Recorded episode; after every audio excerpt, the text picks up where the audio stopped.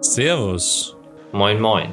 Herzlich willkommen bei Joe and Curve. Der Herzoffene Männer Podcast.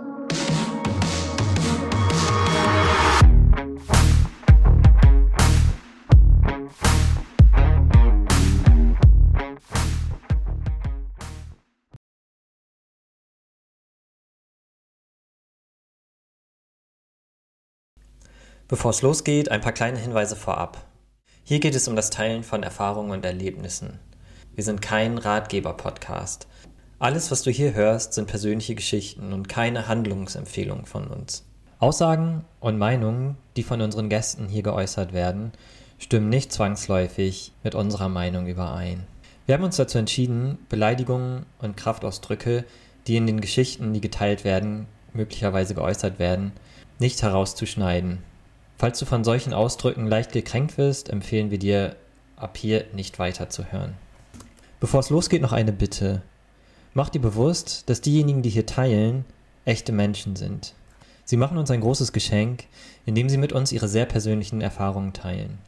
Bitte geh mit dem Gehörten respektvoll um. Danke dir dafür. Hallo zusammen, heute ist bei uns der Stefan zu Gast und wir sprechen heute über seine Elternrunde. Hallo Stefan, schön, dass du da bist. Ja, hallo, freut mich auch, dass ich bei euch dabei sein darf. Magst du dich einmal kurz vorstellen, einfach so ein paar Sätze von dir erzählen und ja, einfach mal so einen, so einen kleinen Kontext über dich ja, einstellen? Äh, ich bin der Stefan. Ich bin mittlerweile so 54 Jahre alt. Ich habe zwei wunderbare Töchter und bin mit einer wunderbaren Frau zusammen. Ja, was, was gibt es zu sagen? Ich mache seit vier, fünf Jahren Männerarbeit und das wird gerade immer mehr, weil es äh, ein wichtiger Punkt ist in meinem Leben und weil ich merke, Männer haben es notwendig, ähm, sich innerlich zu entwickeln. Okay. Ähm, wir wollen ja heute, das, der Titel der Episode lautet, wie gehst du mit deiner Elternwunde um? Das heißt, bei dir ist eine Elternwunde vorhanden oder war einmal eine Elternwunde vor, vorhanden? Ja, also ich bin ähm, in, in einer Familie aufgewachsen, wo sowohl der Vater traumatisiert war, wie auch die Mutter traumatisiert war. Äh, beides, mein Vater ist ein Vorkriegskind, meine Mutter ist ein Kriegskind. Und äh, beide sind äh, unter sehr patriarchalen, ähm, wie soll man sagen, Strukturen aufgewachsen. Also meine Mutter durfte keine Ausbildung machen, musste arbeiten nach der zehnten Klasse, obwohl ihr Bruder Doktortitel machen durfte. Und äh, mein Vater, ähm, dem hat irgendwie, äh, der ist aus seiner Mutterbindung nicht rausgekommen. Genau. Und das war dann so, äh, dass die zwei sich zusammengefunden haben, dass mein Vater zwangsweise das Geschäft von meinem Opa übernehmen musste, um dem Opa die Rente zu finanzieren. Und die Mutter und die Schwiegermutter, die haben sich überhaupt nicht verstanden und die haben aber nebeneinander gewohnt, quasi Haus nebenan. Okay, also es klingt nach einem ziemlich dysfunktionalen Haushalt. Wie hat denn für dich ja, dein, dein Alltag oder dein Leben als Kind in diesem Haushalt ausgesehen? Da gab es verschiedene Phasen. Äh, es gab die, die, die Kleinkindphase, da war mein Vater noch ein bisschen mehr präsent, weil er da noch die, das Geschäft noch nicht übergeben bekommen hat und der Opa noch viel mitgemacht hat und dann war bei ihm mehr Zeit da. Und äh, dann gab es die äh, Phase, ähm, wo sich der Vater ins Geschäft zurückgezogen hat und die Mutter mit der ganzen Situation und mit drei Kindern zu Hause völlig überfordert war. Und, äh, und dann mit ihrer ähm, mit ihren eigenen Traumata quasi ähm, äh, nicht mehr zurechtgekommen ist und dann in äh, schwere depressive Phasen gefallen ist. Wie hast du dich als Kind damals gefühlt? Wie war es da der kleine Stefan zu sein? Also kannst du da mal so, so ein bisschen einen Einblick geben? Wie, wie war ja. ja, also äh, in Bezug zur Mutter war immer da Vorfühlen durch die Räume oder durch die Wände. Äh, ist gerade okay, wenn man erscheint oder ist es nicht okay? Wie ist da quasi die Stimmung? Ähm, oder aber auch, äh, meine Mutter war dann sehr hart und hat äh, häufig bestraft, sowohl durch Liebesentzug als auch durch ähm, Schläge. Und ähm, ähm, da galt es sich auch äh, möglichst schnell aus dem äh, Raum zu, ver, zu, zu verdünifizieren. Ne? Also zu sagen, okay, äh, die, die Stimmung passt gerade nicht, also mache ich mich vom Acker. Dann, dann gab es eine andere äh, Sache, dass man gemeint hat, äh, oder ich als Kind gemeint habe, ähm, durch Wohlverhalten die Stimmung der Mutter zu ändern. Aber das ist immer viel geschlagen. Das war das eine. Und das andere ist, dass die äh, Mutter dann öfters in psychosomatischen Kliniken war und nicht präsent war. Und dann waren wir alleine zu Hause als drei Kinder oder eben ähm, dann bei der Tante, die 500 Meter weg wohnt hat, zum Essen und so oder bei der Oma mal. Und äh, das war alles komisch. Also so, so ein Gefühl von irgendwie stimmt alles nicht. Das war so präsent. Und es war ein Gefühl von Angst präsent und ein Gefühl von, ich will hier eigentlich weg. Das waren so, so Grundstimmungen. Ne? Ich kann mich noch erinnern, einmal äh, habe ich mit meiner Schwester, die ist ein Jahr jünger, ähm, da haben wir noch mit so Stofftieren gespielt und da haben wir gespielt, äh, wie wir ohne Eltern groß werden. ja, also war so, so ein Spiel, das wir gespielt haben, ne? wie das dann funktioniert und wie das geht und wie wir uns gegenseitig stützen. Okay, also es gab, wie du sagst, es gab also scheinbar nicht nur seelische Gewalt, sondern es gab auch wirklich körperliche Gewalt und ähm, so, also verstehe ich das richtig? So, es hört sich gerade so ein bisschen so an, so dass, dass ähm, ja, die Eltern richtige Angstfiguren in eurem Leben waren. So, oder? Der, der Vater so, der war ja ähm, nur physisch anwesend, wenn er anwesend, also anwesend war, aber nicht emotional, geistig. Und, äh, oder wenig, nicht kann man nicht sagen, aber häufig genug war er dann mit seinen Gedanken im Geschäft, dass er das auf die Reihe bringt. Hat auch so 70, 80 Stunden die Woche gearbeitet äh, in den Spitzenzeiten und, und vielleicht das auch ein wenig als Fluchtpunkt benutzt um auch dieser äh, Situation zu entgehen, dass die, der Mutter ihr Leben nicht auf die Reihe gebracht hat, also oder auch nicht konnte, ne, weil, weil sie hätte vorher die Traumata aufarbeiten müssen, oder zumindest zum Teil. Und äh, das, das äh, hat halt dazu geführt, dass, dass wir der Mutter, die dann oft gewalttätig geworden ist, ausgeliefert waren. Die haben uns oft mit dem Teppichklopfer oder mit dem Handbesen verdroschen so reihum. Ne? So ähm, irgendwas hat nicht gepasst, irgendwie war was kaputt gegangen oder irgendwas und dann gab es halt Prügelstrafe. Okay. Was, was hat es mit dir gemacht? Also ich so, ja, also natürlich ist das wahrscheinlich irgendwie in den, in, durch die Traumata deiner Mutter begründet, aber ähm, das hast du ja als Kind wahrscheinlich noch nicht verstanden. Und ähm, Nee, das habe ich überhaupt nicht verstanden. Es gab Momente, kann ich mich auch erinnern, da war ich so fünf, da wollte ich nicht mehr leben. Ja, ich wusste zwar nichts von äh, sich das Leben nehmen und sowas, davon wusste ich nichts, aber ich wollte einfach nicht mehr leben. Und äh, da habe ich mich irgendwann völlig abgekapselt. Das war so äh, die Strategie, alle Gefühle und alles wegzukapseln. Damit habe ich aber auch äh, meine komplette emotionale Entwicklung abgekapselt. Ja? Äh, dann gab es äh, zwei äh, ähm, weitere Punkte, die ich im Nachhinein durch Aufarbeitung auch, äh, die, die auch sehr schwierig waren. Das eine ist, ich hatte mit vier äh, offiziell diagnostiziert Hirnhautentzündung und war dann drei Wochen auf der Isolierstation. Das heißt, ich war drei Wochen lang ähm, in einem Zimmer alleine, ohne dass da bis auf, was ich was, dreimal am Tag äh, so eine äh, äh, äh, Krankenschwester reingekommen ist, war ich da äh, alleine ans Bett gefesselt. Ja, also, und äh, das war ganz schön heftig. Und ähm, da haben mich die Ärzte aber auch schon aufgegeben, aber die haben nicht gewusst, was mir fehlt. Das war eigentlich menschliche Zuwendung. Ja, positive menschliche Zuwendung, so muss man sagen. Ne?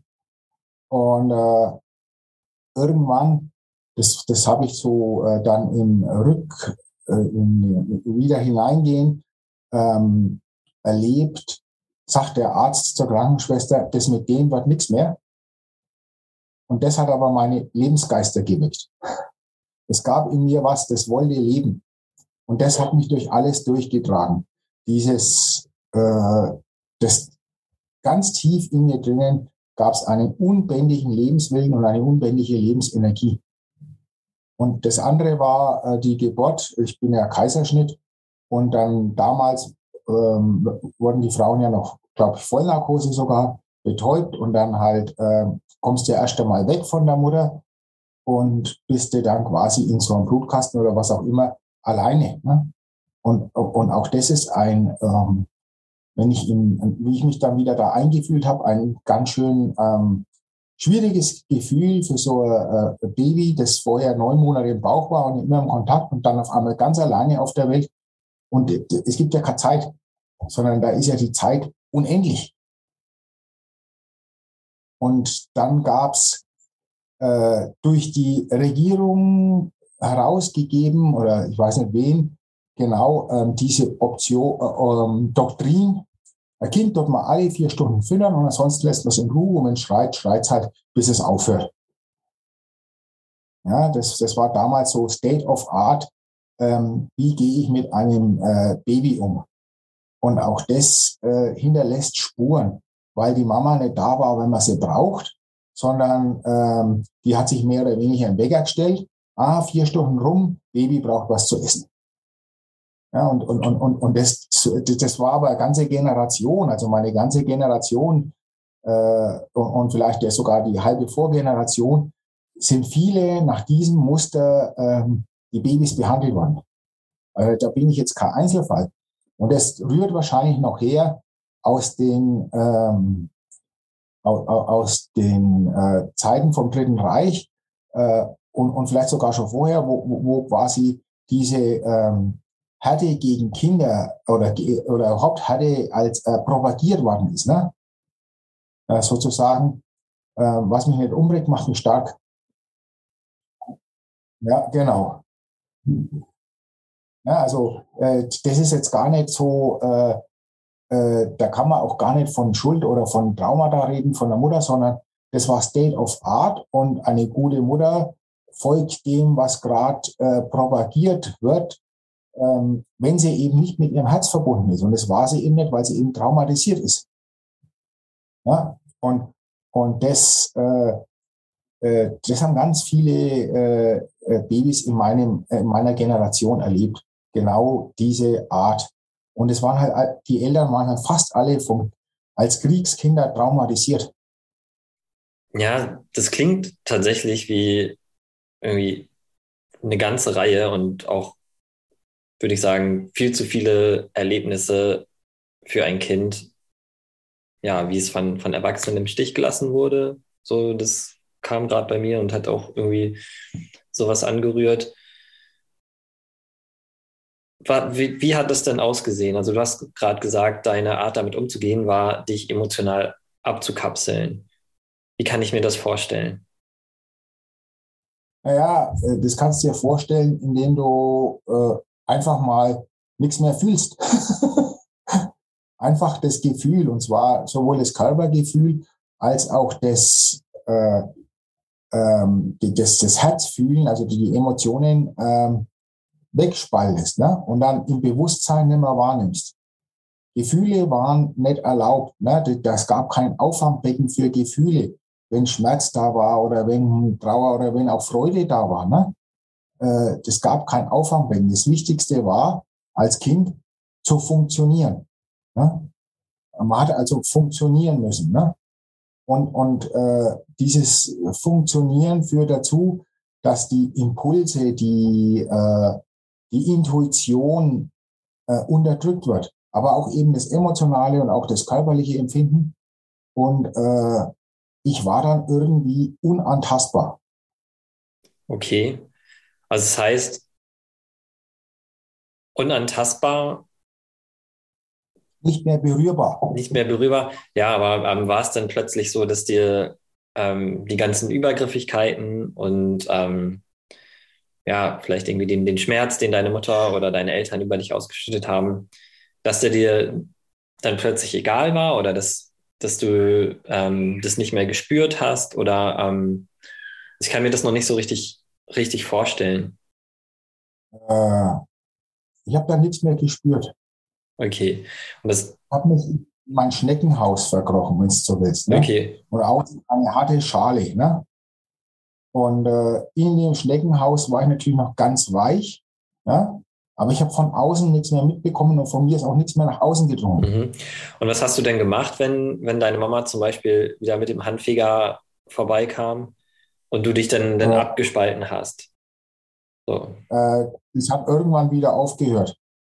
Das hat natürlich schon wehgetan, weil es äh, extrem ist, aber das hat dann wieder aufgehört und dann äh, habe ich, äh, dann war das wieder weg. Und dann habe ich die Situation auch, die Situationen auch verdrängt. Okay. Ja, das, das wäre meine nächste Frage gewesen. So, haben, haben sich da Sachen aufgestaut? Oder ist das, weil ich kann mir irgendwie schwer vorstellen, dass ähm, so ein Erlebnis in so einem jungen Alter, dass man das, dass das einfach so transzendiert, so dass das einfach durch einen durchfließt, so, sondern das macht doch auch irgendwas mit einem. Und ähm, so sind, ist da mhm. irgendwie Groll entstanden, Wut, was für Gefühle haben sich da aufgebaut? Äh, dazu erstmal zwei Sachen. Das hängt von der Persönlichkeitsstruktur ab, also wer ich bin. Ne? Mein Bruder ist damit ganz anders umgegangen und meine Schwester nochmal anders ne, mhm. ne, als ich. Ne? Also, obwohl wir dasselbe erlebt haben, haben wir trotzdem unterschiedliche Verarbeitungs- und äh, Reaktionsmechanismen an den Tag gelegt.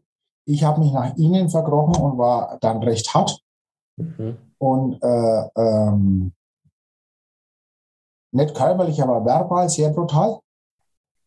Mhm. Äh, meine Schwester hat irgendwann das Essen aufgehört und hat eine Bulimie bekommen. Und, und, und, mein Bruder hat sich so zum, zum, zum Kasper entwickelt, der aber auch nach innen nichts fühlt, sondern war dann bloß im Außen. Okay, aber es hatte irgendwie natürlich keiner von deinen Geschwistern die, im, in dem Alter wahrscheinlich die Möglichkeit, ja, mit, mit so einer Erfahrung ja, auf eine gesunde Art und Weise umzugehen, weil ihr wart ja auch gefangen, ihr wart ja auch angewiesen auf eure mhm. Eltern. So, ne? Genau. Das, das war's. Also ich war ein paar Mal dabei, äh, wegzulaufen. Okay. ja, also das, das, das, das war auch, mir, das, mir war es einfach zu viel. Äh, und, und ich habe gemerkt, das habe ich aber erst später gemerkt. Ich habe als äh, Kind und äh, Anfang der Jugend überhaupt keine Freunde gehabt.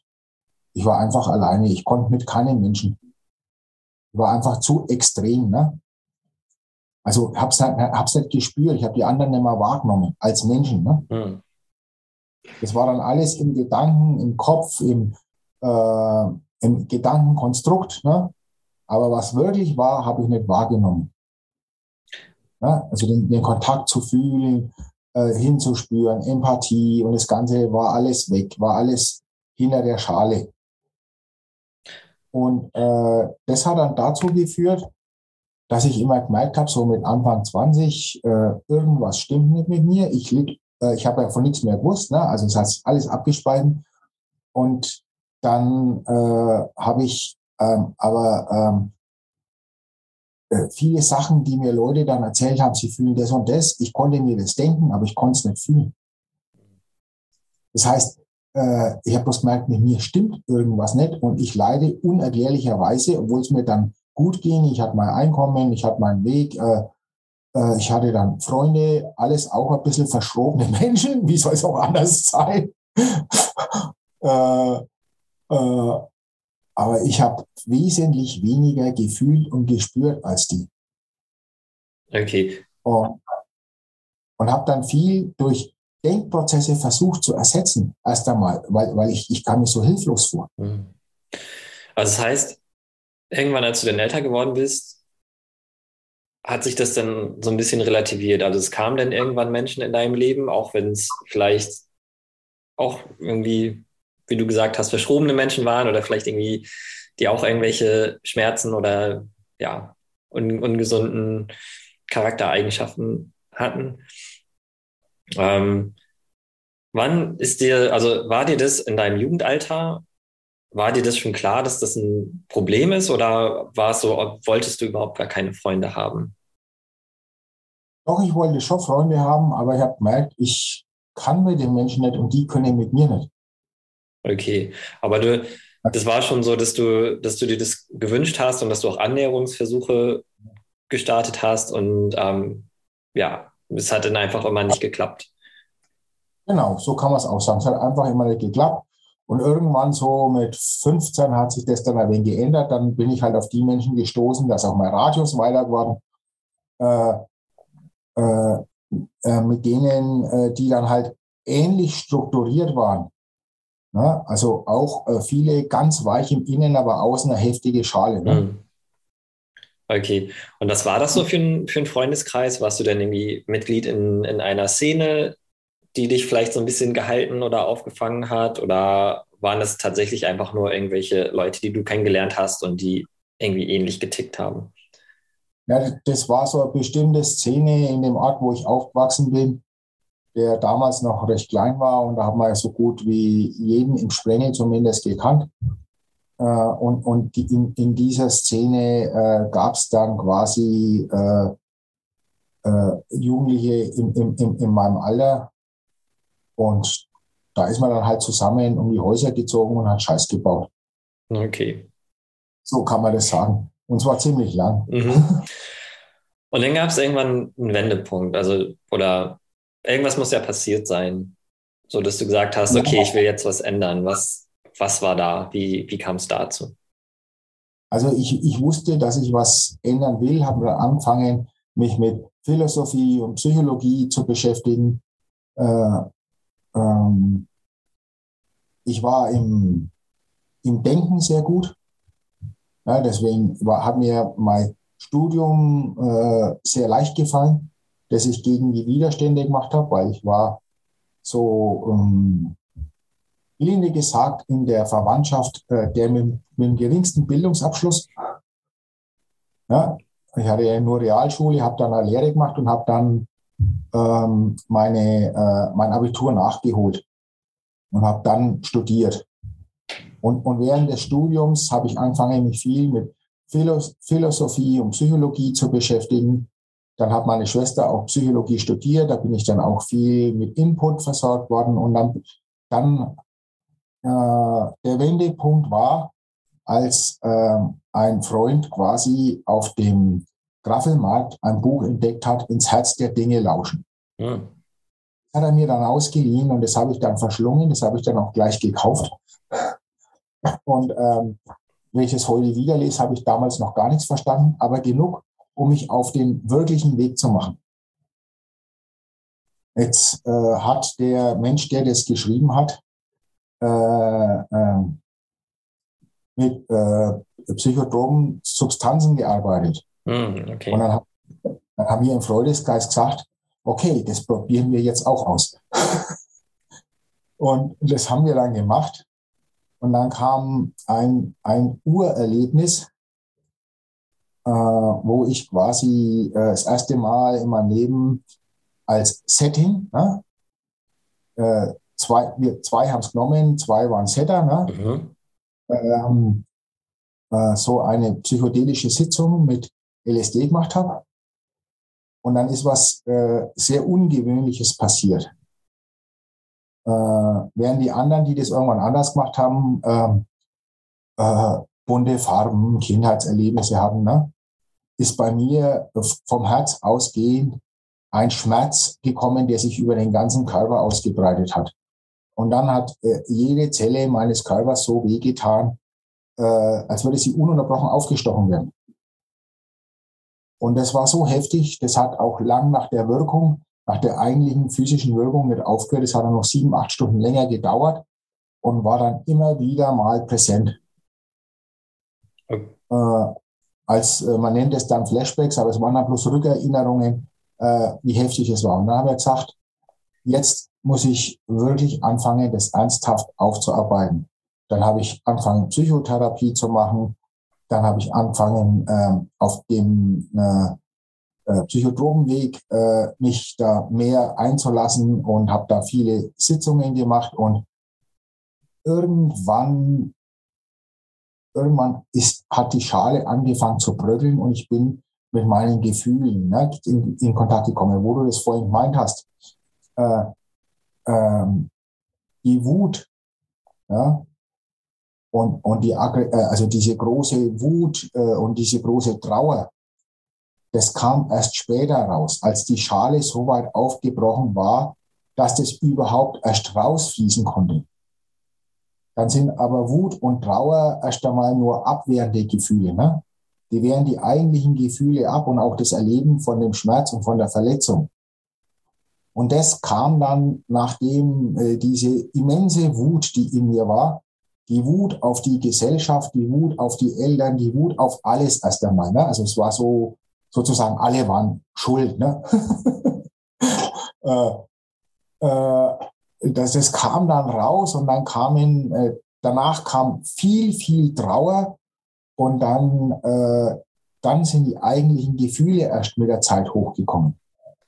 Okay, ich habe, also ich würde da gerne gleich nochmal weiter darauf eingehen, aber ich habe vorher noch zwei andere Fragen und zwar, also erstmal spannende Geschichte und ähm, krasses Erlebnis. Zuerst, so was ich so ein bisschen unfassbar finde, ihr habt euch denn unbeaufsichtigt eure erste psychotrope Sitzung quasi ganz allein gemacht, ohne dass da jemand dabei war, der das, der das, der da sich irgendwie mit auskannte. Ja, genau. Da sind äh, zwei Freunde nach Holland gefahren, haben äh, das gekauft in größeren Mengen. Und das ist dann im Freundeskreis quasi verteilt worden. Okay und äh, in, dem, in dem Fall LSD und dann war es äh, quasi mit unserem Halbpsychologiewissen, was wir uns angelesen und so weiter haben, haben wir das ausprobiert. Okay. Und ähm, hattest du vorher schon Erfahrungen mit irgendwelchen Substanzen oder Drogen oder war das tatsächlich das erste Mal, dass du eine. Mit, mit, ja, Entschuldigung, mit THC. Hattest du vorher schon? Hatte, hatte ich vorher schon Gedanken. Aber das fand ich immer sehr spaßig und lustig. Okay, also das war, das war eher Genusskonsum. Ja. Okay. Ähm, ja, spannend. Ähm, ich würde gerne dann gerne nochmal ähm, ja, auf, die, auf dieses Erlebnis, was du da hattest, ähm, nochmal eingehen. Ähm, so, du meintest, es ist halt was sehr, sehr Ungewöhnliches passiert, was ja, ähm, ja nicht so oft häufig vorkommt. Ähm, meinst du, das war symbolisch direkt mit dem, mit dem Aufbrechen deines Panzers verknüpft oder wie erklärst du dir das? Da ist in dem Augenblick äh, äh, sofort der, das war eine Vorschau letztlich, sofort der Panzer auf dem ganzen Körper aufgebrochen und äh, hat mir gezeigt, wie, wie schmerzbelastet ich bin. Es waren aber erstmal nur die körperlichen Schmerzen. Die seelischen Schmerzen kamen viel, viel später. Und äh, die anderen hatten halt bunte Farben, Kindheitserlebnisse, sowas. Und ähm, das, das ist auch normal, wenn man das das erste Mal nimmt. Und, und äh, das, was ich hatte, war halt schon sehr heftig. Okay. Damit hat keiner gerechnet. Und du hast dich aber trotzdem entschieden, da diesen Weg weiter zu verfolgen, auch wenn es so schmerzhaft war? Wie kam es dazu?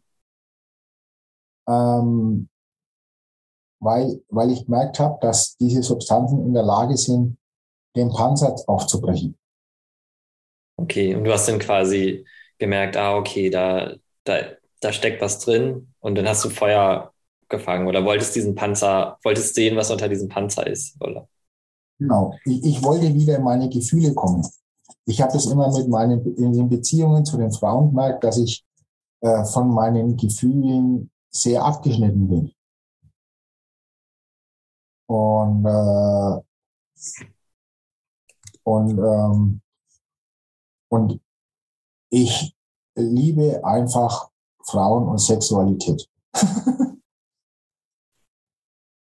Verständlich. Das, das, habe ich schon immer äh, geliebt. Ne? Ja. Ich glaube, das, das können wir alle nachvollziehen. Ähm, naja, und wie ist deine Reise dann weitergegangen? So, was, was kam danach? Dann, äh, nachdem ich mich äh, ein ganzes Stück äh, befreit hatte, ist das Ego enorm gewachsen. Okay. Ja, äh, dann äh, bin ich mit dem schamanischen Weg in Berührung gekommen. Das kam nach einer vierteljährigen Mexiko-Reise, wo ich dann mit so Urschamanen in Berührung gekommen bin. Und äh, dann habe ich mich auf den schamanischen Weg gemacht und habe sehr viel, ich war vorher schon sehr viel in der Natur. Also ich war schon immer gerne im Wald und immer gern draußen. Und dann äh, habe ich mehrere Visionssuchen gemacht. Insgesamt fünf Stück. Und eine habe ich schon mal vorher mit einem Freund gemacht. Da wusste ich aber noch gar nicht, dass es das gibt. Da war ich am Anfang vom Studium und da sind wir mal in, in, im Sommer in die, äh, na, das glaube ich schon zur Oberpfalz, aber könnte auch noch Hersbrucker Schweiz sein, äh, fahren und da gibt's eine, eine kleine Höhle.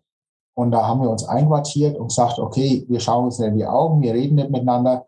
Ähm, und, wir, und, und er hat immer tagsüber geschlafen, da war ich unterwegs und er war nachts unterwegs und ich habe nachts geschlafen.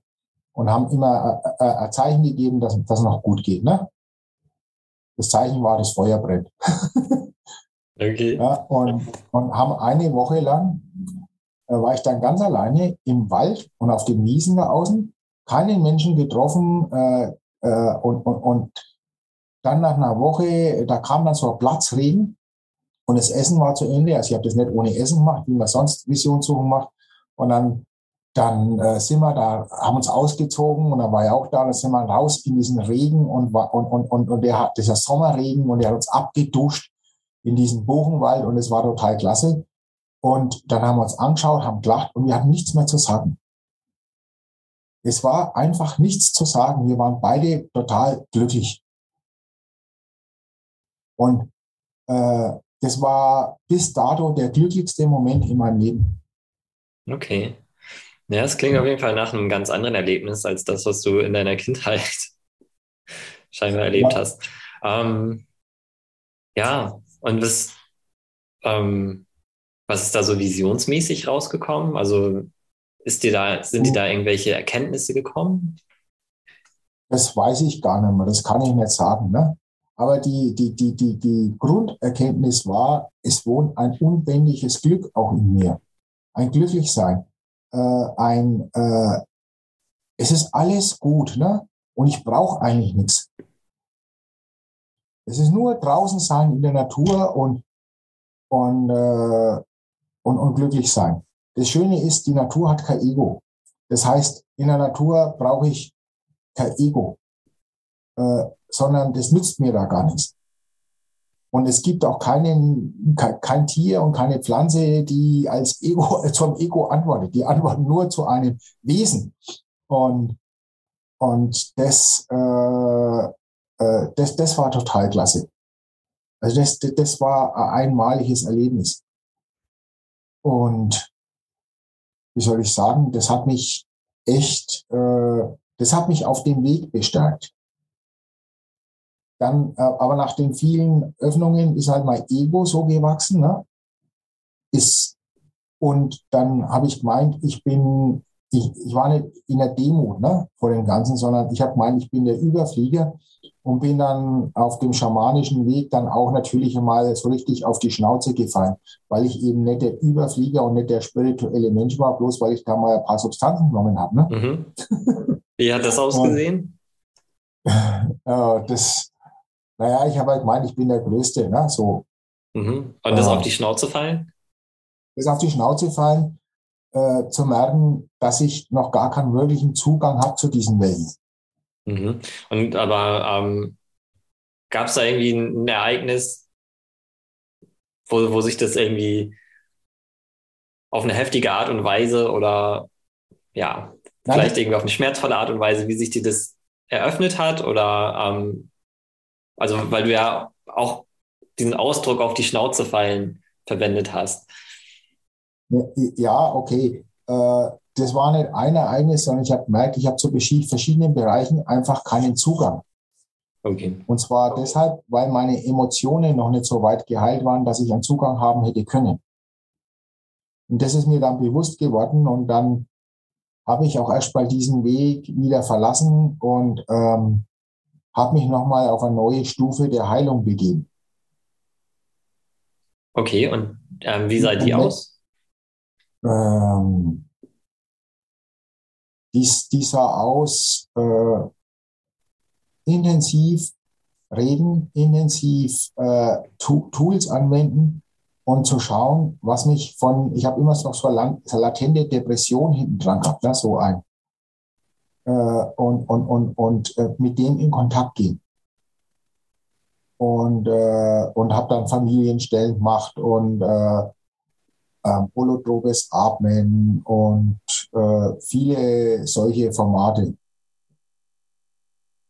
Und äh, dann kamen auch irgendwann, irgendwann kamen auch meine Kinder und, und, und dann habe ich nochmal ganz viel über die Kinder gelernt. Auch, auch erinnert an, an Situationen, ne? Äh, und dann äh, das aufarbeiten und so weiter. Ja, äh, da hatte ich mittlerweile dann schon einige äh, Möglichkeiten, das aufzuarbeiten und wie die Kinder klein waren. Ähm, ähm, hab, bin ich halt viel nochmal mit, mit, mit meiner Erziehung in Anführungsstrichen oder mit meinem Kindsein in Berührung gekommen und äh, habe dann das nochmal aufgearbeitet, da nochmal ganz intensiv rein und hineingefühlt. Mittlerweile konnte ich ja fühlen und es ging dann immer besser. Und äh, da sind dann viele Schmerzpunkte nochmal aufgebrochen und so weiter.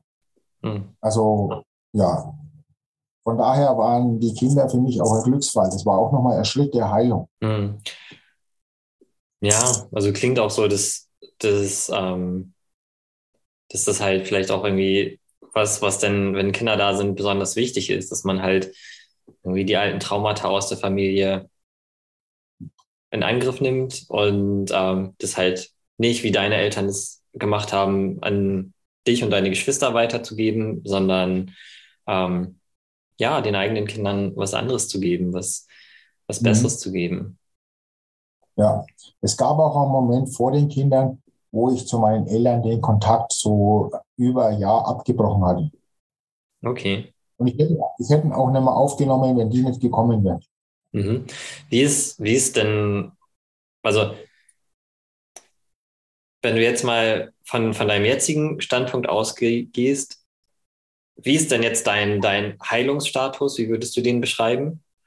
Und ähm, irgendwie in, in dem Zusammenhang dann auch, wie ist dein Verhältnis zu deinen Eltern heute? Äh, fangen wir mal mit dem Letzteren an. Das Verhältnis ist gut, weil ich keinen Groll mehr hege, weil ich keine Schuld mehr zuschiebe. Ich habe irgendwann erkannt, solange ich in der, in, in, in dem, die sind schuld, dass es mir nicht gut geht, übernehme ich nicht die Verantwortung für mein Leben. In dem Augenblick, wo ich sage, okay, äh, die haben überhaupt keine Schuld und äh, weil dann bin ich nicht mehr in der Opferrolle, sondern dann bin ich in der jetzt kann ich mich ändern Rolle und äh, und damit kann ich äh, die komplette Verantwortung für mein Leben übernehmen und genau äh, das war das war ein ganz wichtiger Moment, das zu erkennen und mir dann zu vergeben und ihnen zu vergeben. Und äh, seitdem ist das Verhältnis ganz gut. Ich meine, wir sehen uns nicht so oft, aber das Verhältnis ist ganz gut. Und jetzt nicht so, so liebevoll, weil meine Eltern auch den Zugang zu ihren Emotionen bis heute nicht gefunden haben. Aber das ist ihr Thema. Ja, das ist nicht mein Thema, das ist ihre Heilung, ist ihr Thema. Und äh, aber es ist viel, hat sich viel entspannt, weil ich mich geheilt habe. Und wie ist mein Status heute? Die Frage kann ich gar nicht beantworten, weil ich ja nicht weiß, wo es noch überall hingeht. das ist, das ist eine schwierige Frage. Äh, irgendwann kam, äh, wie die Kinder ein wenig größer waren, der, der Punkt, äh, wo ich mit meinem seelischen Schmerz in Berührung gekommen bin. Und äh, der war auch nochmal sehr heftig. Und äh, da habe ich dann vier Wochen lang geheult. Oh, wow. Und äh, das war total gut. Mhm. Und äh, da sind auch Teile von meinem Ego gestorben und ich bin wirklich äh, äh, als ganz anderer Mensch da rausgegangen. Und ähm, trotzdem nochmal zu dem Heilstatus zurück. Ähm, ja. So klar wissen wir nicht, was, was die Zukunft noch bringt und was, was irgendwie für, für schöne Sachen noch auf uns warten. Aber hast du das Gefühl, so es, es gibt noch irgendwie Dinge aus der Vergangenheit, Traumata aus der Kindheit, die noch darauf warten, gelöst zu werden? Oder ähm, hast du das Gefühl, das ist jetzt an einem guten und gesunden Ort und ähm, du kannst dich jetzt voll und ganz auf dein Wachstum kon konzentrieren? Also einmal glaube ich, dass die Überwindung von jedem Traumata und von jedem Muster, das man sich dadurch angeeignet hat, äh, zur, zur weiteren und tieferen Heilung beiträgt. Es gibt auch kollektive Muster äh, und kollektive Traumata und äh, das hört nie auf, sondern es tritt immer wieder auf und dann äh, gilt es, das zu heilen, zu transformieren letztlich. Und äh, ich merke an mir auch immer wieder dieses und jenes Muster. Und es gibt schon noch ein paar äh, soziale Ängste. Und äh, zu lernen, ganz offen und ehrlich zu sein, das ist letztlich der Punkt. Also mir selber gegenüber. Und, und das aus einer Warte, wo ich äh, nicht dem Gefühl, nicht den Gedanken vertraue, sondern sage, okay, ich gebe jetzt die Ehrlichkeit rein, die da ist, aber das muss nicht der letzte Schluss Weisheit sein. Und äh, das geht immer weiter. Ich glaube, das hört nie auf.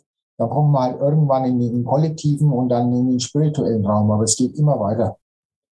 Und äh, das ist sozusagen äh, äh sich in einen, einen lebenslangen Entwicklungsprozess hinzugeben. Und jetzt sagen, jetzt bin ich fertig, jetzt ist gut. Das ist dann, wenn, ähm, wenn die Seele sagt, dieses Leben in diesem Körper ist jetzt beendet, dann ist gut. Mhm. Aber vorher nicht. Vorher äh, geht es meines Erachtens immer tiefer und in immer feinere Sachen rein.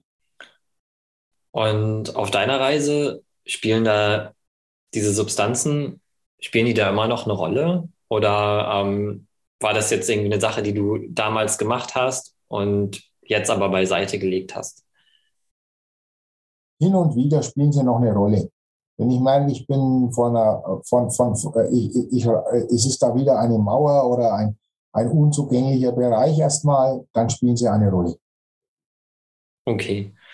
Und ähm, so, was mich auch noch interessiert an der Sache, ähm, weil das ist ja so, wie du diese Substanzen anwendest, das ist ja ein, ein sehr bewusster Konsum. Ähm, wie würdest du es beschreiben oder was, was würdest du sagen, wäre der Unterschied ähm, zu dem, wie du diese Substanzen benutzt, ähm, im Vergleich zu einem Süchtigen zum Beispiel? Ja, also muss man zwei Sachen sagen. Auf die, die, die Substanzen, die ich nehme, auf die kann man nicht süchtig werden, weil die äh, die Schmerzpunkte hochholen oder die tiefen Gefühle. Und das ist sehr anstrengend und das kann man nicht so oft machen. Ja, also das ist das mal das eine. Mhm. Das sind keine Suchtsubstanzen, eher das Gegenteil. Ja, je älter man wird, desto mehr Abstand geht dahin. Das, das ist das eine. Das, das, das andere ist, ähm, man kann die Substanzen in einem Setting benutzen und dann sind sie heilsam oder man kann sie, ähm, äh, sagen wir mal, auf irgendwelchen abgefahrenen Partys benutzen und dann sind sie, äh, dann können sie retraumatisieren und zwar ziemlich heftig. Äh, das dann bis zu Psychosen und sonst was führen kann und äh, deswegen, äh, ich, ich rate prinzipiell, wenn man nicht dafür geeignet ist, vom Konsum ab. Und wenn dann nur in einem ähm, Setting, äh, das die Möglichkeit eröffnet, dass ich mich tief fallen lassen kann und getragen bin. Okay, also du würdest auch sagen, so jeder, der jetzt hier zuhört und sich denkt so, oh geil, hier, ähm, ich habe jetzt irgendwie eine, eine Abkürzung gefunden, wie ich schnell meine Traumata auflösen kann. Ich schmeiß einfach eine LSD oder ähm, Ja. was weiß ich. Da würdest du sagen, nee, so, so läuft es nicht. Nee, überhaupt nicht. Das ist ganz anders. Die, die Substanz öffnet einen Raum und danach beginnt die Arbeit. Danach beginnt in den Nachtagen und Wochen und Monaten beginnt die Arbeit, das, was da geöffnet worden ist, äh, in, in, ins Leben zu bringen. Und, äh, und äh, es öffnet den Raum auch nicht schneller, als die Seele mitkommt.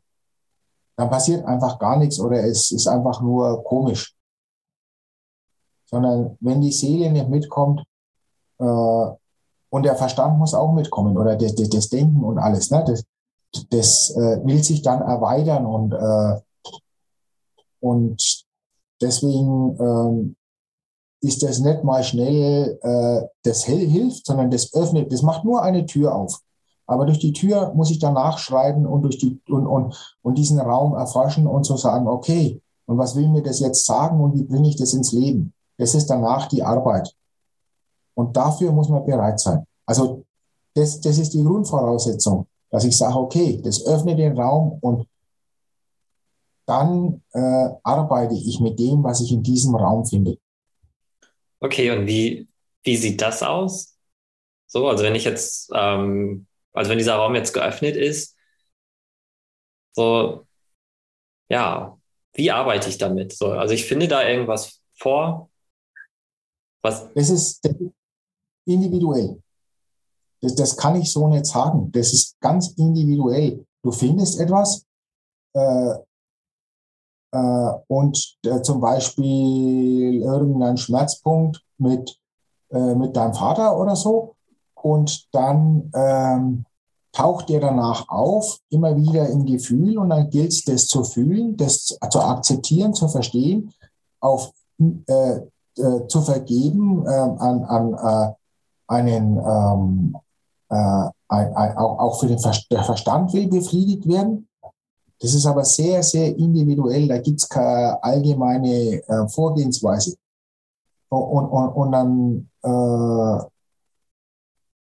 ist es gut, wenn man jemanden hat, wo man reden kann und wo man sich emotional auch fallen lassen kann, hm, wo die Tränen fließen dürfen, wo, wo, wo, wo der Schmerz sein darf, weil der taucht dann immer wieder auf.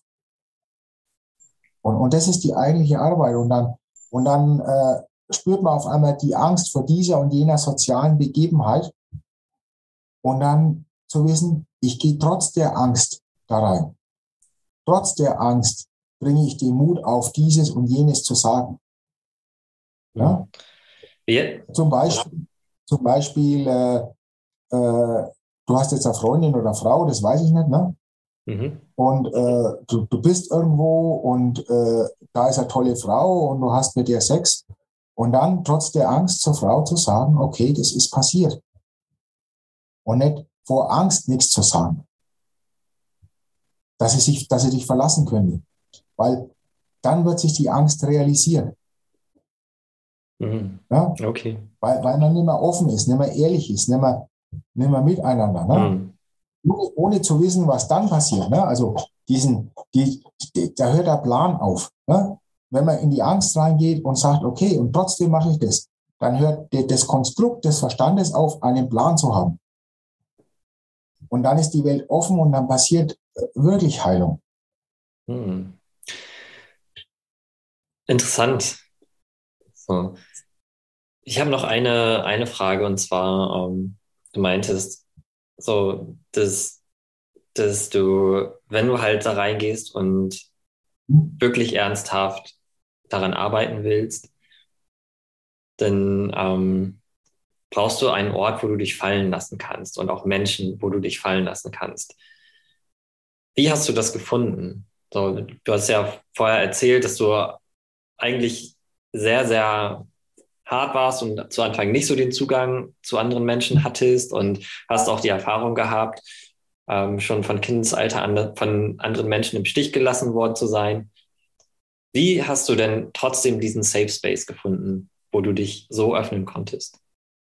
Äh, das ist gar nicht so einfach, das zu beantworten, weil dafür gibt es eigentlich keine Antwort. Wenn das der eigene Weg ist, dann gibt es da eine größere Kraft, die, die das bereitstellt. Muss nichts dafür tun. Gar nichts, sondern einfach äh, zu sagen, okay, das will ich oder ich möchte mich heilen und dann kommt es. Einfach offen sein. Am Anfang ist man natürlich nicht offen. Mhm. Aber äh, es gibt irgendwie eine Führung im Leben. Die könnte man jetzt Gott nennen oder äh, das höhere Selbst oder wie auch immer. Letztlich etwas, was uns nicht bekannt ist, ne? zumindest im jetzigen Stadium ne? oder in, bis in dem Stadium. Und dann einfach zu sagen, okay, und dann, dann, dann findet sich das ganz automatisch. Und da spricht man vielleicht schon mal jemand an. Ne? Aber da ist dann schon das Gefühl da, das passt. Ne? Hm. Und, und dann passiert es. Am Anfang waren es die Freunde. Später habe ich das viel mit äh, äh, Frauen gemacht oder in, in kleinen Gruppen. Ich war auch mal bei besagten Therapeuten vier oder fünfmal in der Schweiz. Äh, ganz am Anfang. Das waren immer so Gruppen von 12, 15 Menschen. Und da waren drei, vier äh, Setter da. Und, und, und das war ganz gut, ne? Und äh, ich glaube, äh, jeder wird auf, wenn er sich auf den Weg begibt, auf seinen Heilungsweg, von einer Macht geführt, die erstmal keinen Namen hat, die dafür sorgen will, dass man heil wird in der Seele und äh, sich dem einfach anzuvertrauen. Und da gibt's halt, bei dem einen Menschen schaut es halt so aus, ist der Weg so und beim anderen so, je nachdem, was man für ein Mensch ist. Wenn ich dich richtig verstehe, sprichst du von Vertrauen, also Vertrauen ins, ja, du sagtest ja, Gott, wie auch immer, Universum. Also ein tiefes Urvertrauen, dass alles gut wird oder bereits ist. Also meinst du das mit diesem, ähm, ja, du wusstest, dass alles gut ist? Ja, und das hat man am Anfang natürlich nicht. Ne? Dieses Urvertrauen, das erlebt man dann mit der Zeit, wenn man rückblickend auf den Weg schaut. Und äh, ähm, zum Beispiel äh, der mein Schmerzpunkt, wo ich vier Wochen geheult habe, das war so, ich war unsterblich in eine Frau verliebt, ich war auch mit der zusammen und dann ging es ein wenig auseinander. Und dann bin ich wieder zu ihr hin und wollte mit ihr und dann hatte sie seit drei Tagen vorher einen anderen. Und das hat mich total zerbrochen. Äh, das kann man nicht machen. Aber im Nachhinein war es gut so, sonst wäre ich nicht mit diesem Schmerz in Berührung gekommen, mit diesem seelischen. Das heißt, wenn ich dich richtig verstehe, durch den Schmerz oder durch das, dass du forciert worden bist, dass du deinen Schmerz anguckst, hast du dein Urvertrauen zurückgewonnen. Ja, auch.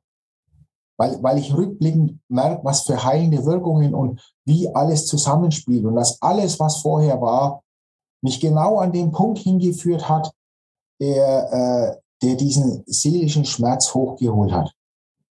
Das heißt, äh, das ganze Leben vorher war notwendig, um genau an den Punkt hinzukommen. Das heißt, die Frage, ob du an Zufälle glaubst, erübrigt sich. Ja, ich, ich glaube nicht an Zufälle. Es gibt meines Erachtens keine Zufälle. Es gibt zwar etwas, was einem zufällt, es scheint so, aber es ist, es gibt irgendwie ähm, eine Kraft im Universum, die will, dass, dass, dass wir heil werden, dass wir als Menschen heil werden. Ich weiß nicht, wie ich das benennen soll. Und äh, irgendwann habe ich gelernt, dieser Kraft zu vertrauen. Und diese Kraft äh, legt mir manchmal komische Worte in den Mund. Und es führt aber genau dazu, dass ich wieder an einen neuen Schmerzpunkt hinkomme. Und, und damit äh, äh, nicht einen neuen, halt einen alten, ne, aber einen, der, der da ist, tief im Innern und ich mich dadurch wieder an den, den, den, an die Annahme dieses Schmerzes und die Heilung begeben kann. Und das Schöne ist, das Wunderbare, hinter jedem Schmerzpunkt liegt ein, äh, wenn man dann das annimmt, ne, wenn man in Liebe zu sich selbst kommt, ne, das ist ein ganz wichtiger Punkt, der irgendwann auftaucht, äh, dann äh, liegt hinter jedem dieser Schmerzpunkte äh, neben äh, verschütteten Emotionen auch ein Goldschatz, ein innerer. Und oder eine Perle, wie es andere ausdrücken. Und äh, ich erlange äh, neue Fähigkeiten, die nicht schon immer da waren, aber verschüttet, eben hinterm Schmerz. Glaubst du an vollkommene Heilung, also die Auflösung oder Transformation, wenn du sagst, das ist ein Schatz auf der anderen Seite des Regenbogens vielleicht, ähm, glaubst du an vollkommene Heilung, dass es möglich ist, im Leben vollkommen auf der Heilung zu sein und quasi den gesamten Schatz ausgehoben zu haben? Ich glaube, dass das möglich ist. Ob das, in, äh, wie viele Leben, das man dafür braucht, weiß ich nicht. Aber der, der Weg, äh, oder es gibt vielleicht zwei Kräfte in dieser Welt. Man muss es schon so sehen. Ne? Es gibt diese zerstörerische Kraft und diese aufbauende Kraft. Die beiden Kräfte sind in mir. Das heißt, ich habe eine zerstörerische Kraft und eine aufbauende Kraft. Äh, die aufbauende Kraft bringen wir gerne in unser Herz. Aber die zerstörerische Kraft ins Herz zu bringen, dass sie das zerstört, was alt ist und, und, und, und gehen kann und nicht das, das, das, das Gute zerstört, das ist die Kunst. Das, das, äh, das kann man auch nicht intellektuell erfassen. Das, das kann man nur, das ist erlebbar und, und machbar im, im energetischen. Aber nicht vom Verstand her kann man natürlich leicht Ja sagen, aber im praktischen, wenn dann eine, so eine Urwut hochkommt, ja, die äh, da ist. Und das äh, dazu zu verwenden, äh, die, die, das eigene ähm, Alte, ne, was ich nicht mehr brauche, zu zerstören. Ja, also, was ich was, irgendwelche Muster, irgendwelche Gedankenkonstrukte, es ist äh, das, das, falsche Ego, äh, wie auch immer, dann ist sie heilsam. Ja? Und dann kann man beide Kräfte zur Heilung nutzen. Solange das nicht der Fall ist, äh, äh, ähm, äh, unterdrückt man oft also kenne ich von mir auch und ich, und ich merke das auch bei anderen Menschen, wird diese zerstörerische Kraft unterdrückt, die ist ja nicht gut.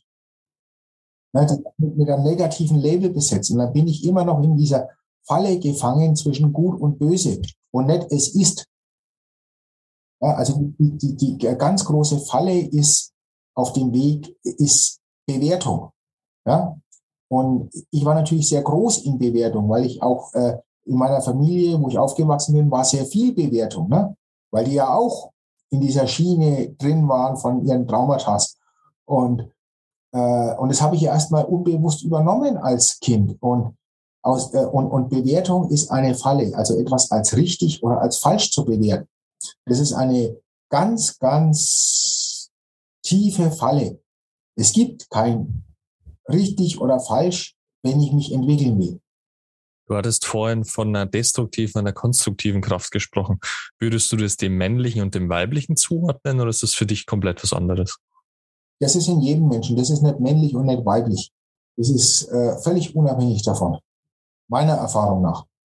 Ähm, ja, ich habe tatsächlich auch noch ein, zwei Fragen zu der, zu dieser höheren Macht, von der du geredet hast. Und ähm, so, meine erste Frage wäre, wann war der Zeitpunkt, wann du zum ersten Mal in Kontakt mit ihr getreten bist? So, also war, kam das, kam das so schleichend oder war das so, so wie so ein, ein Blitzmoment?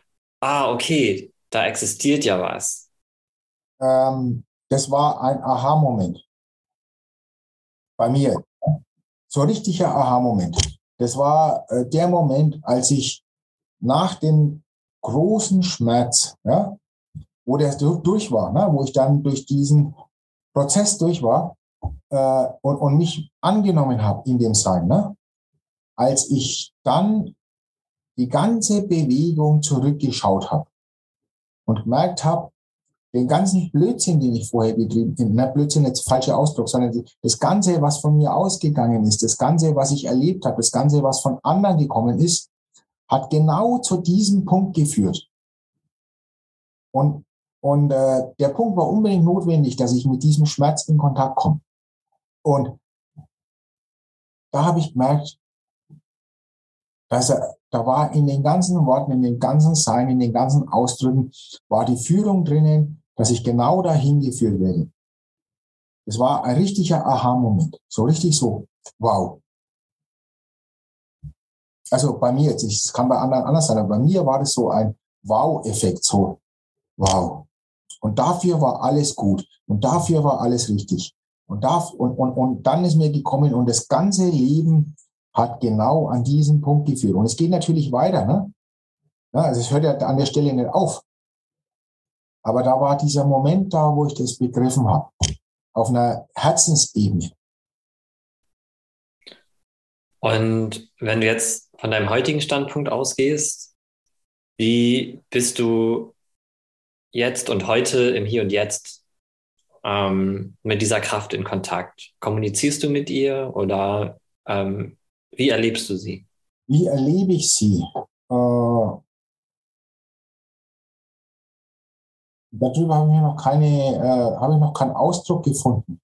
Ich nehme es einfach wahr, immer wieder, dass, dass ich äh, unter einer Führung stehe und dass, dass äh, zu jedem Zeitpunkt das Richtige passiert, was meiner Entwicklung dient. Vielleicht gab es einen Moment im Leben, wo ich mich entschieden habe, ich möchte heil werden, ich möchte äh, gesund werden, also seelisch, äh, körperlich hatte ich jetzt keine Leiden, ne? Äh, aber es, es betrifft auch den Körper. Und, ähm, äh, und ich möchte den Weg in die Tiefe gehen. Das war eine ganz tiefe Entscheidung. Und da gab es einen Moment ganz am Anfang äh, auf dem Weg, äh, wo ich mit dieser nicht mehr lebenswollen Kraft in Verbindung äh, gekommen bin. Und dann habe ich mich in meinem Wohnzimmer auf den Boden gelegt und habe äh, sterben wollen. Und gesagt, das war so mein tiefster Wunsch, dass die, die mir das Leben geschenkt haben, mir das Leben wieder nehmen. Und da war, dann habe ich halt phasenweise das Atmen aufgehört. Das hilft natürlich nichts, weil das so, das fängt dann irgendwann automatisch wieder ein. Und da war ich da einfach gelegen, Stunde um Stunde um Stunde. Ich weiß nicht wie lang. Aber irgendwann äh, ging die Welt auf es war ein tiefes spirituelles Erlebnis. Und äh, ich war mit der, wie ich später nachgelesen habe, äh, ich wusste jetzt zu dem Zeitpunkt nichts davon, mit der äh, äh, grünen Tara in Verbindung. Was ist das? Das ist eine indische, afrikanische Gottheit. Und da habe ich begriffen, mit dieser Verbindung in meinem Leben geht es ums Herz und um die Liebe. Okay. Kannst du noch ein bisschen was zu dieser Gottheit sagen, wofür die steht? Die steht für Herz und Liebe unter anderem. Ich kann nicht so viel sagen. Okay, aber es ist also einfach so für uns, um da noch so ein bisschen Kontext zu bekommen. Ah, okay. Wir haben jetzt leider nur Audio hier, also für, für alle Zuhörer. wir, wir haben jetzt ein Bild bekommen. Ähm, ihr dürft es gerne ergoogeln. genau.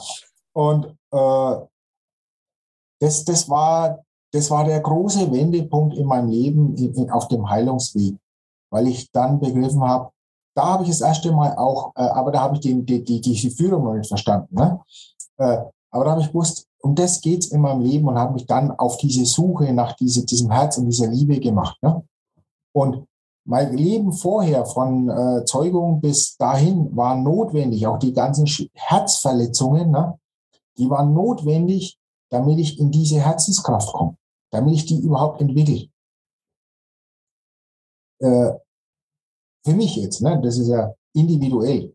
Und da war das erste Mal ein Verständnis äh, da, dass es eine Führung gibt. Aber noch nicht so tief, wie ich es dann später erfahren habe. Sondern das war das erste Mal so ein Moment, so äh, Blitzlicht. Das habe ich dann auch wieder vergessen. Wenn du von Führung sprichst, äh, klingelt bei mir sofort sowas von ja, wofür bin ich hier auf der Welt? Äh, also so, so, ja, die tiefen Fragen des Lebens sozusagen. Hast du durch diese Führungsenergie eine Antwort auf dein Why, auf dein Warum bist du hier? Das, das habe ich äh, in diesem Moment erfahren. Äh, es geht darum, äh, Herzenswärme, äh, Liebe in die Welt zu bringen und in mir zu entdecken. In die Welt bringen heißt, ich lasse in mir fließen. Okay, das heißt, du transformierst die Energie, die durch dich fließen möchte, in was Positives zum Beispiel. Ja, wenn man das bewerten möchte, ja, aber es geht einfach darum, die Herzensenergie fließen zu lassen und das auszustrahlen. Okay. Wenn was kommt, was weh tut, das Weh, was ich auch im Außen öfters wahrnehme, in mir zu, ähm, zur Annahme, zur, zur Liebe zu transformieren.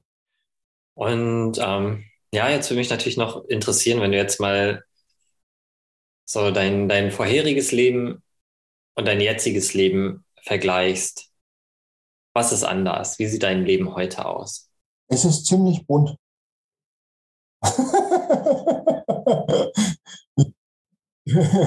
Geile Aussage. Äh, ich bin auch an einem Scheideweg, äh, meinen alten Beruf hinter zu mir zu lassen und in einen neuen Beruf zu wechseln. Auch das ist eine Folge von dem Ganzen. Und ja. Okay, also es hat sich einiges geändert. Ähm, ja. Ich folge vielleicht, äh, ich, ich folge jetzt äh, viel mehr der Berufung, wenn man so will. Magst du noch erzählen, von welchem Beruf zu welchem Beruf du wechseln wirst? Äh, bisher habe ich äh, sehr viel äh, Softwareentwicklung gemacht und das schleicht sich gerade aus. Ich bin eh schon sehr lange selbstständig und ähm, mache seit einigen Jahren und es nimmt jetzt gerade richtig Fahrt auf Männerarbeit. Magst du noch erzählen, was so dein ja, Hauptfokus ist, wenn es den gibt, wenn du sagst, du machst Männerarbeit? Wann kommen die Leute zu dir? Ich habe letztes Jahr mit einem Freund angefangen, das erste Männercamp zu machen. Heuer gibt's wieder eins, vielleicht sogar zwei. Äh, das ist eine, ich mache mit ihm seit vier Jahren jetzt Männer ums Feuer. Einmal im Monat. Und äh, wir haben jetzt den ersten Männerkongress Mannsein in der neuen Zeit gemacht. Und im Herbst äh, äh, gibt einen neuen Kongress, äh, der un unter dem Titel laufen wird Kommunikation als Mann. Kommunikation meint in dem Sinn alle Ebenen der Kommunikation, also körperliche, seelische, geistige, intellektuelle, äh, spirituelle, äh, emotionale, äh, genau so auf der Ebene. Verstehe. Das heißt, du gibst dann quasi in einem Kongress oder die ist es wichtig, über so einem Kongress auch dein gesamtes Erlebensspektrum oder deine gesamten Erfahrungen weitergeben zu können. Ja, das ist eine und das andere ist, mir ist klar geworden, äh, so wie wir Menschen äh, als Gesamtheit, nicht der Einzelne, jetzt unterwegs sind, ähm, das geht nicht mehr.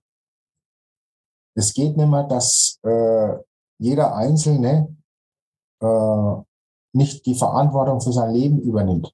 Und zwar komplett. Also komplett ist natürlich ein hoher Anspruch, das schafft man vielleicht dann bis zum Lebensende, aber Stück für Stück die Verantwortung fürs eigene Leben zu übernehmen und es nicht äh, diesen ähm, Pseudo-Führern, die sich dann Politiker oder sonst wie oder Gurus nennen, zu überlassen. Ja, sondern zu sagen, okay, ich bin für mein Leben zu 100 Prozent selbstverantwortlich und diese Verantwortung nehme ich jetzt, soweit es mir bewusst ist und ich das kann. Ja? Und immer ein Stückchen mehr und dann zu sagen, und was will ich denn eigentlich im Leben? Und wenn ich die Menschen frage, äh, die wollen in Frieden glücklich leben und, und, und am besten mit Menschen, mit denen sie in Verbindung treten können auf der körperlichen, seelischen und geistigen Ebene, was jetzt nicht unbedingt Sex meint. Ne? Äh, äh, ähm, aber auch wir Männer können uns mal umarmen, ohne dass wir gleich schwul sind. Äh, äh, das hat damit gar nichts zu tun, sondern das tut uns auch gut, den anderen mal zu spüren, ne, auch körperlich. Und äh, wenn wir dem folgen, also wenn ich dem folge und, und immer mehr Menschen dem folgen, äh, was sie eigentlich wirklich wollen und sich an, äh, nicht so viel drum scheren, ob sie das neueste Auto, die, das neueste Handy und das, das tollste Auto und, und diesen Urlaub in sonst wo und dieses Wochenende mal schnell nach New York fliegen und was halt alles in dieser Welt ist und diese Klamotten und jenes, sondern äh, es geht darum, sich auf diese menschlichen Werte, was ist denn Menschsein, zu besinnen, sich die Frage zu stellen, wer bin ich, wozu bin, wozu bin ich da, was ist mein Auftrag in dem Leben und äh, was will ich eigentlich wirklich? Was will mein Herz? Und, und, und, und, und, und, und ich kann das nur vom mein Herzen sagen. Mein Herz will sich mit anderen menschlichen Herzen verbinden und in, in, in, in Liebe miteinander sein und, das, und die, die Intuition und der Moment ergibt, was man dann macht. Es kann sein, dass man einfach schweigend im Wald hockt, weil es nichts zu sagen gibt, weil alles gut ist. Und es kann sein, dass man tiefe Gespräche führt. Und es kann sein, dass man einfach mal miteinander lacht. Ja, lass uns mehr lachen. das fehlt definitiv in der Welt. Ja, und, und, äh, und, und, und äh, uns nimmer ähm, von äh, den Kräften, die eine Sau nach der anderen durchs Dorf jagen, quasi das Leben vermiesen lassen oder dem führen oder da äh, quasi und vor Angst erstarren. Absolut. Das, das, das führt zu nichts. Ne? Ich äh, nehme die Gegebenheiten, wie sie sind und dann mache ich das für mich Herzlichste draus. Da drängt sich mir eine Frage auf, um uns langsam so zum Schluss zu kommen. Und zwar, was ist so deine Vision? Also, keine Ahnung, die nächsten 20 Jahre, die nächsten 10 Jahre, dein Wunschkonzert, was, was, äh, ja, was kommt aus deinem Herzen, wenn du so in die Zukunft denkst oder schaust? Wenn ich in die Zukunft denke und schaue, dann, dann äh, denke ich dran, dass man wieder in, ähm, in, in kleineren oder größeren spirituell geprägten, also das heißt mit einer Ausrichtung ähm, auf, auf was, was uns selbst übersteigt, Gemeinschaften zusammenwohnen, selbstverantwortlich, äh, vielleicht sogar autark oder zumindest teilautark und äh, uns äh, äh, nimmer ähm, von, von äh, anderen Menschen in Anführungsstrichen führen lassen, äh, die vor allem, wie es jetzt äh, gerade in der Welt so ist, die voll traumatisiert und in ihrer Angst sind und, und Angst und Schrecken verbreiten. Weil sie würden ja keine Angst und Schrecken verbreiten, wenn sie nicht in ihrer Angst wären. Und äh, äh, das, ne, äh, die, unser Leben nicht mehr die, diesen, diesen Kräften zu überlassen, sondern den eigenen in uns wohnenden Kräften, die äh, eigentlich was ganz was anderes wollen. Und es, das bedeutet aber auch Mut. Mut, einfach was anders zu machen. Mut, äh, aus äh, erstmal aus der die, diese alte Gesellschaft zu verlassen, eine neue aufzubauen. Das liegt an uns. Die Gesellschaft wird von uns gemacht. Und äh, nur indem wir uns ändern und sagen, wir können uns ändern. Jeder von sich kann sich selber ändern. Nicht, nicht, nicht, nicht, ich kann nicht dich ändern, ich kann nicht irgendeinen anderen Menschen ändern. Ich kann nur mich ändern. Und ich kann einen neuen Weg gehen. Und indem ich einen neuen Weg gehe und viele Menschen einen neuen Weg gehen, wird es irgendwann den Punkt geben, wo dieses alte System einfach mir nichts, dir nichts verschwunden ist. Und dem wird keiner nachtrauern weil es ein System ist, das so unmenschlich ist. Aber solange wir das alle stützen und unterstützen, bleibt es natürlich bestehen. Aber der Wunsch nach einem menschlichen System, nach einer menschlichen Art zu leben, äh, das wohnt äh, zumindest all die Menschen, die ich kenne, inne. Verstehe wenn wir schon beim Thema System sind oder Gesellschaft oder, oder, oder, das hat ja auch ganz viel mit Kind zu tun oder mit Kindern zu tun aus meiner Sicht. Was würdest du Eltern, die jetzt vielleicht zuhören, Mama, Papa, ist ja egal, ja, mit dem auf den Weg geben wollen, wenn, ja, mit deiner gesamten Erfahrung jetzt, was du erzählt hast, dass du da irgendwas, wo du sagst, okay, ja, ich würde gern allen jungen Eltern heutzutage das mitgeben. Was wäre das? Verbringt viel herzliche Zeit mit euren Kindern. Spielt mit denen. Werdet wieder selber Kind. Lacht mit denen. Habt Freude, habt Spaß. Und äh, schaut, dass er eure Elternbeziehung so auf die Reihe kriegt, dass die Kinder sehen, es geht auch liebevoll und offen und ehrlich. Auch wenn er mal äh, äh, ein Wutausbruch oder ein Schrei dabei ist, das, das ist auch menschlich, ne? Aber die, die, die, die, die Kinder kriegen diese Grundstruktur mit. Wie, wie sind die Eltern zueinander insgesamt? Und, und, und von was ist das Verhältnis geprägt? Und, äh, und, und, und wenn die Eltern bereit sind, sich anzuschauen, sich zu heilen und, und, und, und sich zu entwickeln, äh, da ist schon, schon viel damit getan. Und, und, und Lebensfreude. Es geht nicht darum, den Kind den, den, den Urlaub auf Mallorca bieten zu können, sondern äh, Kind äh, ich sage jetzt Mallorca, das kann auch jeder x-beliebige andere Ort sein. Ne? Natürlich ist Reisen und Erfahrungen sammeln was Schönes, das will ich jetzt gar nicht abqualifizieren, ne? Äh, sondern oder, äh, sondern ist oder Spaß haben oder sonst was. Das ist darum geht es. Es geht um um Freude. Und die Freude hat man im Kontakt. Und die Kinder freuen sich, wenn die, äh, die Eltern mit einem spielen. Ich meine, wenn, wenn man spazieren geht mit dem Kind und das Kind nüllt rum, dann, dann, dann, dann bringt es nichts. Macht man aber dann Engele Flieg oder was weiß ich was mit dem Kind, dann freut sich, ist dabei oder spielt spielt dann mit Ball oder mit den Sachen, die in der Natur sind. Ich habe an meinen Kindern festgestellt, äh, die können mit allen spielen. Die brauchen eigentlich überhaupt kein Spielzeug, sondern das Spielzeug, das kreieren die sich schon. Das fördert auch die Fantasie. Äh, also vielleicht brauchen sie die Möglichkeiten, sich was herzustellen. Also ähm, Schnitzmesser, Schere, äh, Kleber oder was weiß ich was oder so Materialien oder aus der Natur. Aber das nicht zu unterbinden, weil es jetzt schmutzig ist oder weil äh, sonst was, sondern mit den Kindern das zu spielen. Das äh, äh, macht ihnen total Freude.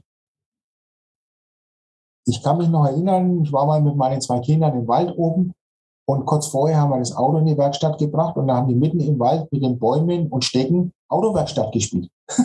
da war kein Auto, da war auch kein Metallteil. Aber das war total witzig. Ja, vielen Dank, lieber Stefan. Sehr inspirierend, äh, sehr tolle Schlussworte. Um, ähm, ja, wie können die Leute dich erreichen, wenn sie dich erreichen wollen? Hast du eine E-Mail-Adresse? Hast du eine Webseite, die wir verlinken sollen? Äh, vielleicht die E-Mail-Adresse. Okay. Dann gibst du die mir einfach und ich verlinke es quasi in den Show Notes. Und dann sage ich vielen Dank für deine Zeit, vielen Dank fürs Öffnen und äh, ja, fürs Teilen deiner wirklich sehr spannenden und tiefgehenden Story. Ja, ich danke euch äh, für das Interview und äh, gerne mal wieder. Bis zum nächsten Mal. Dankeschön. Ja, liebe Zuhörer, schaltet auch nächste Woche wieder ein, wenn es heißt Joe and Curve, der Herz offene Männer Podcast. In diesem Sinne, bleibt wach, Männer.